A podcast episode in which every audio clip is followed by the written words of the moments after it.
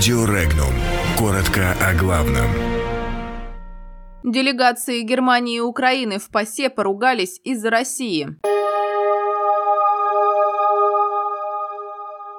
Украинские СМИ разоблачили тайный план Германии. Глава делегации Германии в ПАСЕ обругал украинских депутатов. Победы Порошенко на выборах президента Украины ожидают в Белоруссии. Офицеры пикетировали городской парламент в Севастополе.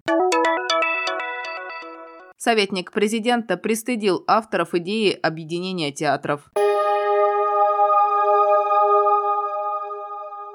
Немецкие дипломаты и депутаты открыто ведут активные действия для снятия санкционного давления на Россию в Совете Европы и планируют достичь этого на текущей сессии ПАСЕ, сообщает украинское издание «Европейская правда». Как говорится в материале, информацию о пророссийской политике представителей Германии якобы подтвердили несколько несвязанных друг с другом западных дипломатов, а также представители экспертного сообщества. Накануне в Страсбурге стартовала весенняя сессия Парламентской ассамблеи Совета Европы. Мероприятие Мероприятие продлится до 12 апреля.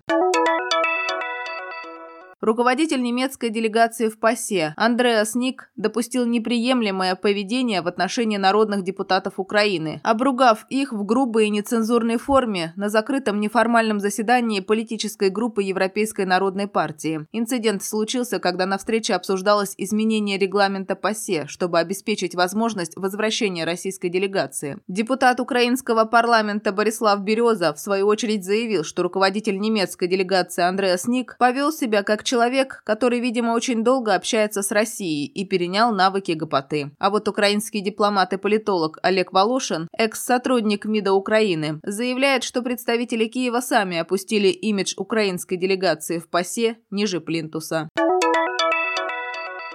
Президент Беларуси Александр Лукашенко считает, что победу во втором туре президентских выборов на Украине одержит действующий глава государства Петр Порошенко. Он выразил мнение, что Порошенко сделает все для того, чтобы одержать победу во втором туре, чтобы ему не пришлось залезать на крышу и с крыши призывать украинцев защитить его. Второй тур президентских выборов на Украине назначен на 21 апреля.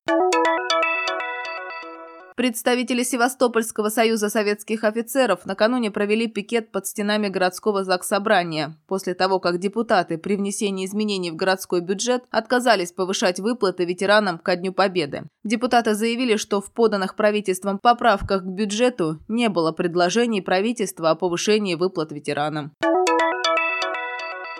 Советник президента России по вопросам культуры Владимир Толстой в ходе обсуждения вопроса объединения Александринского и Волковского театров, проходившего в Союзе театральных деятелей России накануне, высказался о недопустимости поспешного принятия подобных решений и искажения фактов. Он отметил, что финансовая выгода при объединении театров весьма сомнительна, а последствия в силу прецедента могут быть плачевны. Кроме того, Владимир Толстой отметил, что при принятии столь сложных решений недопустима ложь.